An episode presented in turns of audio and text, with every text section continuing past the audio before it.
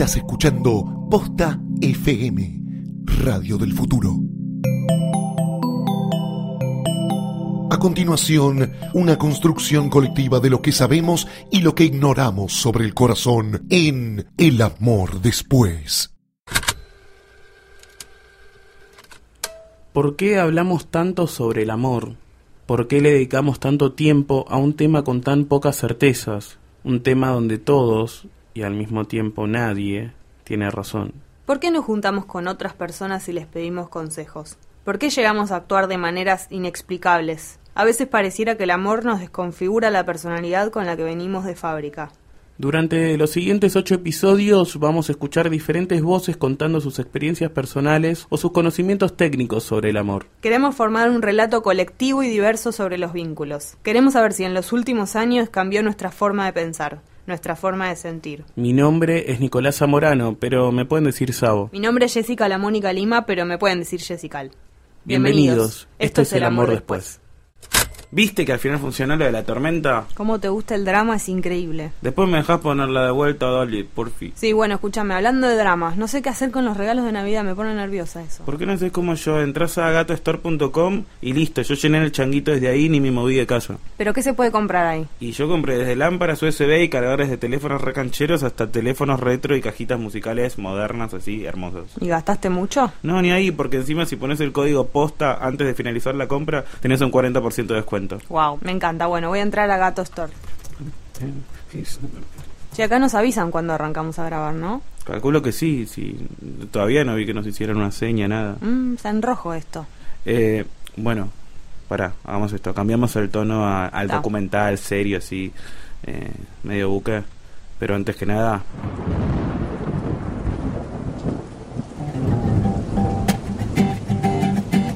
You got no choice,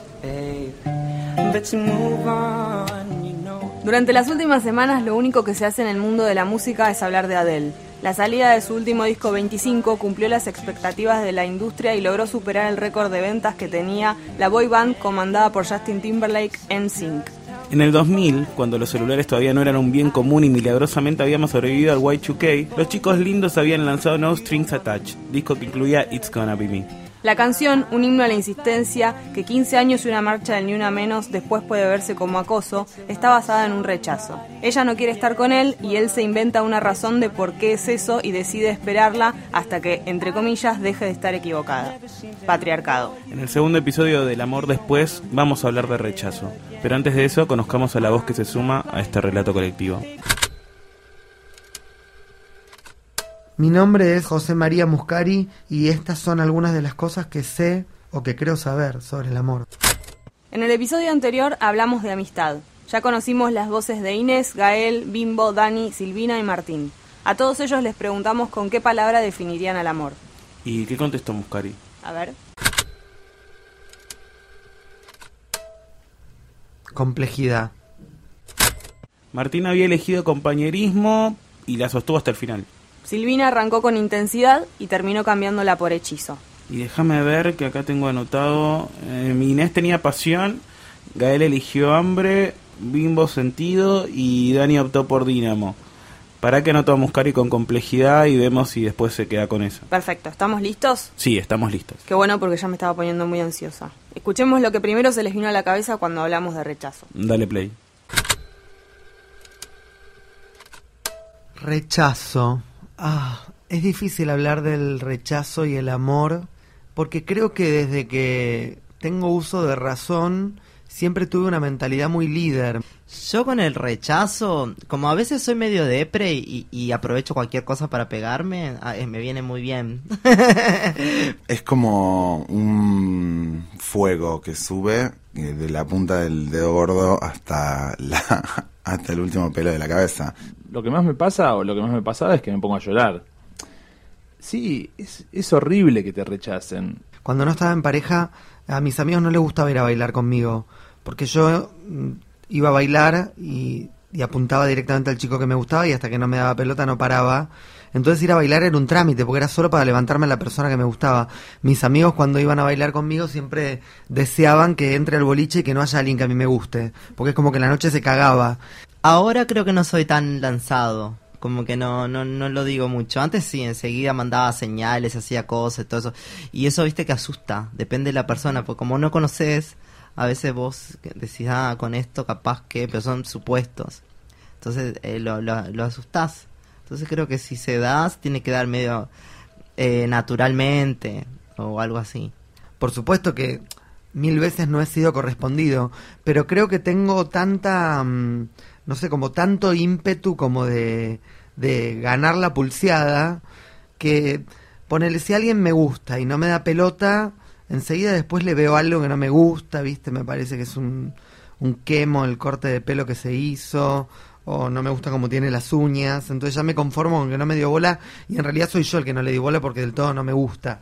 Digo, como que hay algo ahí en donde no tengo muy internalizado el rechazo. Me rechazaron, me acuerdo una vez a los 17 años, me rechazaron como si le hubiera pegado a alguien, como le, como le di un beso y todo, y, y fue y después esa persona se puso como mal, se agarraba como la cara y se fue como como si le hubiera pegado, como, como y tuve que pedir disculpas por, por eso. Hay como una lógica de la otra persona eh, de quien estoy enamorada, de, de, de, de huir de la situación, ¿sí?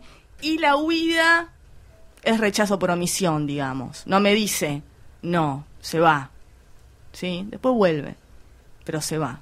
Esa es la forma del rechazo que más estoy experimentando o que experimenté en estos últimos dos años. Cuando uno es medio sensible a veces hace cosas para, para ser rechazado, como que no querés que entren del todo a tu intimidad o, o revelás una faceta que no es la, la más real. Hay una idea muy metida en muchos y muchas con que el amor tiene un poco que ver con sufrir, con padecer, con esta idea romántica del siglo XVIII, como de me, me tiro por un barranco porque no me ama, que se confunde mucho. Y para mí el amor no es que estar enamorada de alguien que no te corresponde no sea amor, u otras instancias no lo sean, pero para mí el amor es cuando existe entre dos. Ahí empieza a pasar eso que se llama construir el amor.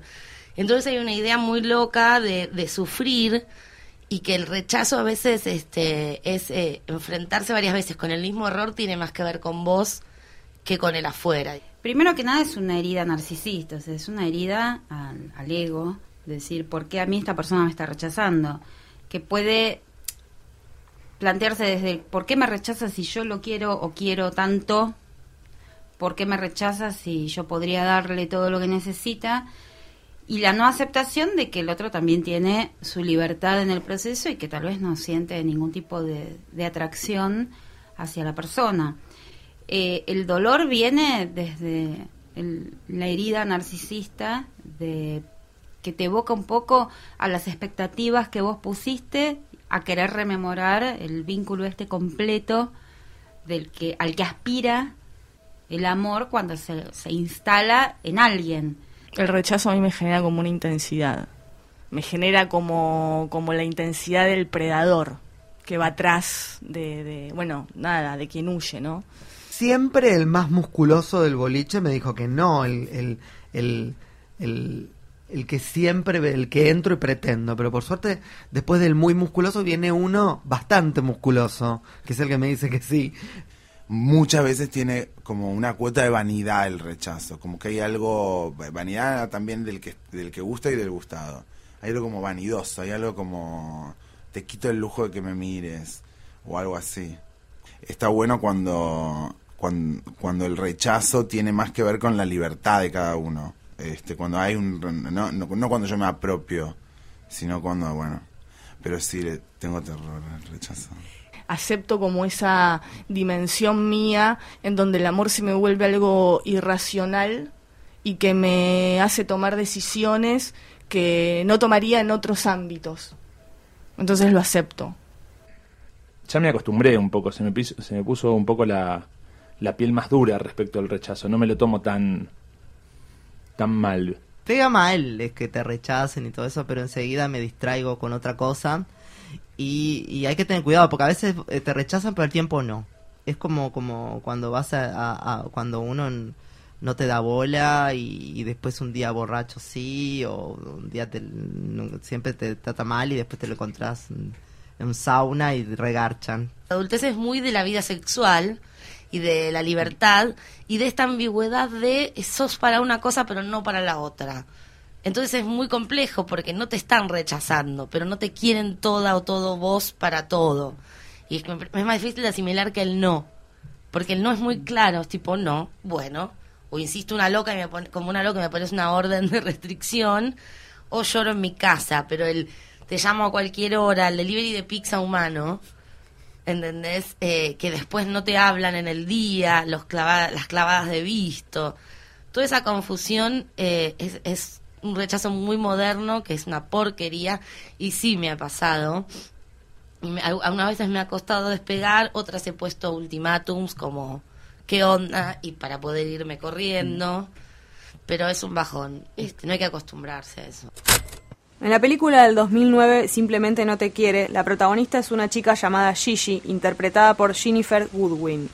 Su personaje es sometido a diferentes tipos de rechazos de hombres que en un principio se sienten atraídos y luego la tratan con indiferencia. Luego aparece Alex, el dueño de un bar que le ayuda a decodificar los mensajes encriptados que tratan de hacerlo entender estos hombres que no aprendieron a ser claros al momento de rechazar a una persona. Descubramos juntos si nuestros protagonistas lograron ser claros a la hora de explicarle a alguien que su sentimiento no era correspondido. La forma en que rechazamos y la forma de percibir el rechazo tiene que ver fundamentalmente con tu historia de vínculos de amor desde que naciste hasta el momento que te ocurre el rechazo. En esto se va a dar un poco el reeditar rechazos de origen anteriores o el percibir el rechazo como algo nuevo. Siempre fui muy cuidadoso, muy amoroso, muy, eh, muy entre nubes para englobar el rechazo, porque me parece que es jodido el rechazo del amor. Ah, me da mucha culpa a mí rechazar a alguien, la verdad. Este, me parece algo tan como el honor de ah, de que sentís eso por mí que que me cuesta mucho. Trato de pensar en mis sentimientos y no en los sentimientos del otro. Lo lame- la- es terrible, pero pienso eso. Sí, a veces soy medio como indiferente, a no ser que sea muy pesado, ¿viste? Pero ahí ya es como pasa lo patológico. Por ejemplo, hay, eh, le pasa que también hay unos sectores que, que son medio simpáticos, ¿viste? Entonces como que ves que puede ir por otro lado. No te gusta, eh, no tenés onda o te parece muy intenso.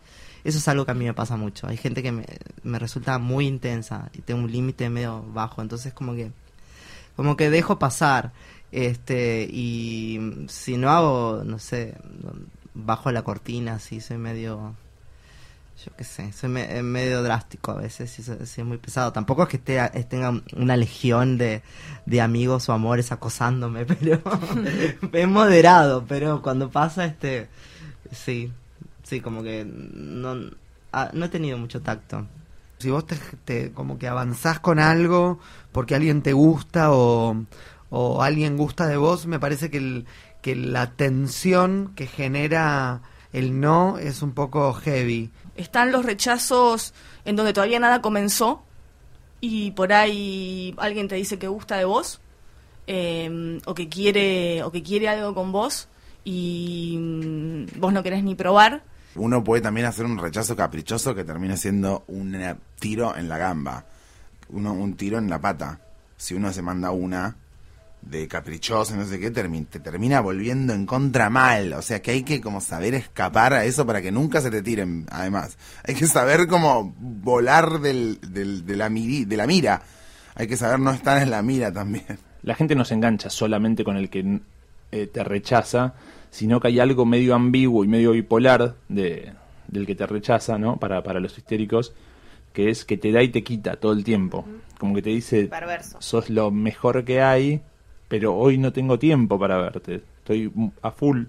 En el primer momento, cuando te niegan la satisfacción del deseo, lo que sucede es que automáticamente el deseo se incrementa. El deseo se mantiene vivo mientras no se satisfaga. Una vez que el deseo se satisfizo, se fue a otra cosa.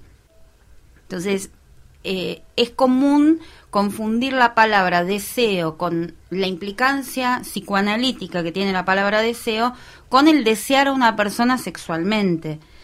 No es lo mismo. El deseo es lo que nos mantiene vivos y el objeto que lo genera o la situación que la genera es absolutamente intrascendente, te diría. La cuestión es que esté vivo ese deseo de lo que sea, el deseo puesto en tu profesión, el deseo puesto en la concreción de una pareja, el deseo puesto en un proyecto. me ha, me ha, to- me ha tenido que tocar eh, rechazar o, o dejar cuando alguien no quería, ¿sí? Y ahí, bueno, opera cierto, cierta violencia, no física, ¿eh? Pero, pero ahí uno se tiene que preservar de las posibles psicopateadas del otro. Rara vez la, la pifié, rara vez me rechazaron, tipo de no darme bola, porque no me, no me engancho con gente que no conozco o que no, o que no hay un- una conexión. Pero sí me pasó en relaciones que la relación se vaya tornando algo donde hay un rechazo hacia mi persona. Entonces, eh, en ese momento tenés como para tenés como un background que decís, bueno, eh, voy a seguir por, porque porque esto puede volver a cambiar, porque esto no era así. Hay, casos en los que no te gusta. Y hay casos en los que estás evitando dar el salto hacia el amor. Eh, y ese rechazo no tiene que ver tanto con el otro, sino como... ten- porque para mí lo opuesto al amor es el miedo. Es una frase muy dicha, pero para mí es así. Eh, no el odio. Entonces eh, es que te da miedo dar el salto, porque es mucho más fácil el lugar de soledad y de sufrir donde vos ya sabés cómo es.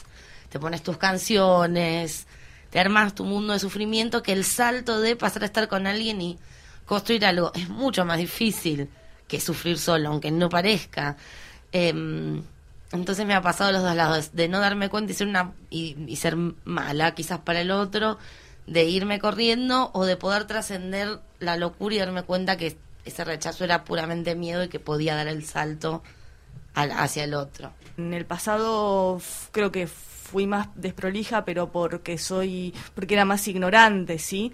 Este, trato de ser como clara y, y en la medida de lo posible suena como contradictorio porque el rechazo nunca puede ser amable o la persona nunca puede sentir amabilidad de algo de, de alguien que la está rechazando, pero trato como de ser amable. El deseo con relación a lo que es las ganas de acceder sexualmente a una persona, en el momento que sobreviene el rechazo, una de las reacciones posibles es que el deseo se incremente. ¿Por qué? Porque te dijeron que no. Entonces, al no haber una satisfacción de ese deseo sexual, automáticamente tenés más ganas. Después, lo que puede ocurrir, u otra de las posibilidades que pueden ocurrir, es que la herida narcisista sea tan fuerte que sobrevenga el odio, que es cuando se separa el vínculo amoroso o, el- o las ganas de que pase algo con esa persona y lo que te viene es la bronca porque te rechazó. Hay gente que el rechazo les pone, los pone peor. O sea, el rechazo trabaja al revés, en, en otras personas. Como más desafío, más locura, más deseo, más... eh, porque el amor nos, activa toda la inseguridad, nos activa todo la, el complejo de inferioridad. No valgo nada, no soy nada, vos sos lo máximo, yo soy lo menos. Entonces, claro, te rechazan y reafirma esa herida y, ay, te mata. En el caso de la bronca extrema, ahí sí podemos pensar en que tenemos que revisar qué está pasando con esta persona, que no se puede, eh, no puede tramitar con lógica, más allá de lo que puede implicar el duelo de la perspectiva que tenía ella o él puestos en lo que podría llegar a pasar si pasaba algo con esa persona. Hay un microduelo si te gusta alguien y no te da pelota. Eh, pero si sobre ese rechazo viene el odio, ahí, ahí prestamos atención y decimos qué está pasando acá, porque quiere decir que ese deseo era más un deseo consigo mismo que un deseo puesto en el otro. Entonces ahí hablamos de una estructura, tal vez un rasgo narcisista un poco exacerbado. Tengo una autoestima relativamente alta, siento que bastante bien colocada en mi realidad, eh, pero por supuesto estoy totalmente disconforme con un montón de cosas. eh, empezando porque mm, me gustaría ser yo mismo, pero en el envase del cuerpo de Sebastián Estebanés, por ejemplo. Digo, no. Eh, digo, hay como una incompletud total. No es que yo me miro y digo, wow, qué bueno que estás. La verdad es que no. Eh, hay algunos días que me miro y digo, ah, hoy estás mejor. Y otro día que digo, qué, hor- qué horror sos. Pero digo, wow, qué bueno que estás, no pasa nunca. Pero si yo te tuviera que decir un lugar por el que eh, claramente soy franqueable, para el otro básicamente tiene que ver con la autoestima de lo físico, podría decirse. Porque hay algo que nunca voy a resolver, que es que con mi 1,70 me faltan 13 centímetros para ser feliz. En algunos puede ser simplemente decir, bueno, está bien, no le gusté, ya fue. Y no lo toma con dramatismo. Y para otros puede ser rememorar un abandono. Pongamos el caso de una persona que fue dada en adopción o que fue dejada eh, detrás de un árbol por la mamá en el momento del nacimiento, que es el acto máximo de rechazo posible hacia una persona, eh, o chicos que después de grandes se enteran que los- las mamás o los- las madres y los padres intentaron abortarlo, o sea, hay historias de rechazos de origen que tendemos a pensar que predisponen a que los rechazos que se dan a lo largo de la vida puedan ser reeditados como verdaderas situaciones de abandono, lo que explica por qué algunas personas viven los rechazos de manera tan dramática. Dani Umpi tiene un aclamado libro llamado Solo te quiero como amigo. El rechazo mayor. Me interesaría saber cómo trata a sus personajes a la hora de hacerlos pasar por un momento así. Después tenés que ver El ladrón de orquídeas. En realidad una escena en particular, buscala como You Are What You Love en Eh, YouTube. ¿Quién actúa en eso? Eh, Nicolas Cage. No, no puedo ver películas con Nicolas Cage. ¿Por qué? Es de Spike Jones la No película. importa, está Nicolas Cage. Yo como cuando escribo con los personajes soy medio malo. Siempre soy como, los trato muy mal, los llevo a situaciones ahí medias este, feas y, y no, no soy muy bueno con ellos. Con mis amigos mejor, pero cuando le escribo eh, soy muy detallista de todo. Hay una, una novela que llama Solo te quiero como amigo que está es como demasiado, ¿viste? Eso como que lo dejan y es como una descri- gran descripción de todo lo que pasa cuando lo deja y del dolor y todo. Pero claro, son juegos literarios, mm, como algo de, como me gusta el melodrama, es muy de género, ¿no? Entonces como que eh, no, no le doy muchas herramientas este para defenderse. A veces como que soy medio cruel con los, los personajes. Si siempre vas con, no sé, casados, por ejemplo, o casadas, que ahí no se vas a poder construir mucho, o el que te va a decir que no, o el que solo te habla a las 5 de la mañana, es darse la cabeza contra la pared una y otra vez, este... Y después lo peor es cuando es gente confusa en el que el rechazo viene como caricia cachetada. Están y después te rechazan, eh, o sos para determinada cosa. Pero para mí hay que irse corriendo de esas cosas. Cuando duele, no la dificultad, la dificultad de que esté lejos, la dificultad de que haya cosas que resolver, sino el dolor. Cuando ya una hay dolor, para mí hay que irse corriendo porque no es amor y probablemente termine convirtiéndose en algo que te llene de ideas erróneas sobre el amor, que, que fundamente esto de que es un poco sufrir, y no, para mí no, me costó aprenderlo, pero no, si hay rechazo hay que irse corriendo, un toque, eh, o puedes ser amiga si lo lográs, pero tratar de convencer al otro de que te quiera, no. Yo creo que la idealización bien, empezó antes. Y estaría buenísimo para todos que la, a la primera que nos reboten ese globo se nos desinfle. Que ese paso a la acción sea también el fin de la idealización. Pero esto me lo estoy diciendo a mí, no te estoy contestando la pregunta, estoy hablando mi sesión de análisis.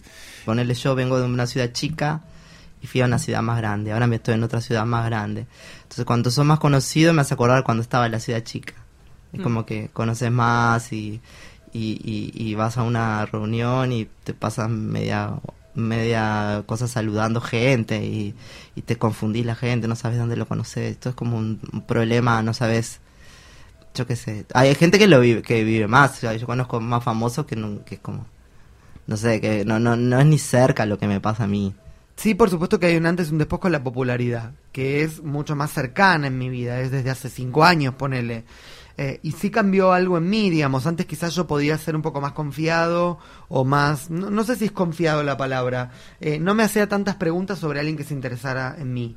Eh, actualmente la verdad es que hay como que pasar bastantes filtros para que yo confíe que hay un interés verdadero en mí, en mi persona. No sabes si tiene onda o quiere una selfie o quiere o, cuando te habla nunca sabes, viste que por dónde va la mano. Pero bueno, ahí capaz que si sos un poco conocido ya depende más del otro también. A mí me baja un poco el igual yo eh, me relajo y, soy más lanzado, sobre todo si es algo más sexual. Pero si no, este, veo bien, trato de ver un poco más que, que, onda la persona, qué es lo que le interesa cuando se acerca conmigo. Porque antes, no sé, estaba, yo, qué sé. Igual tampoco, como no soy una cosa así muy hermosa, tampoco que vengan así solo.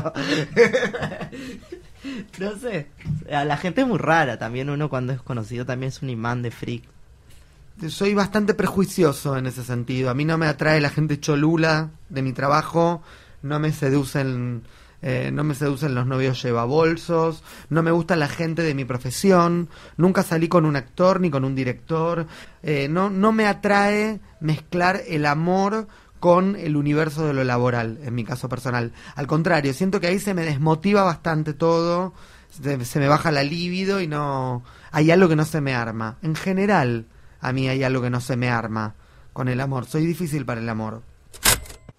Nos quedamos sin tiempo, ¿eh? ¿Otra vez? Sí, si no el jefe se enoja y se queja de que hacemos los podcasts largos, ¿viste cómo es? Bueno, pero llegamos a escuchar si Muscari mantiene la misma palabra. Sí, eh, a ver si sí, llegamos. Eh, ¿Querés alguno más? Sí, la de Dani.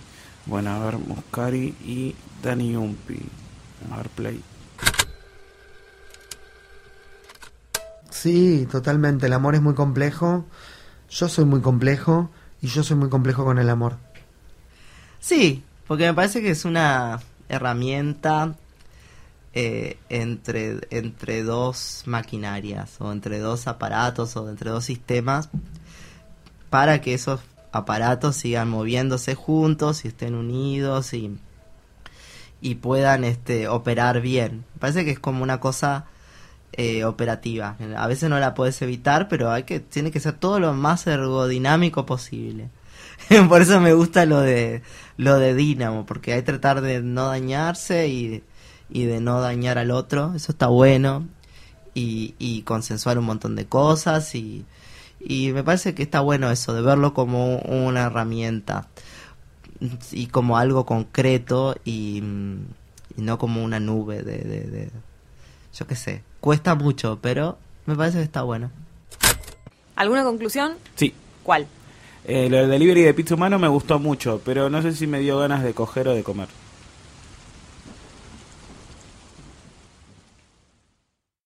Escucha El Amor Después y todas las series de Posta en posta.fm.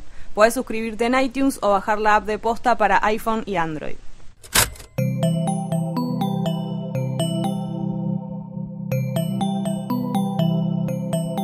Si te gustó este episodio, hay mucho más en nuestro sitio. Métete ahora en posta.fm. También puedes llevarnos en tu teléfono. Busca Posta FM en las tiendas online de Android y Apple. Seguí con Posta FM, radio para escuchar cuando quieras y donde quieras. Posta.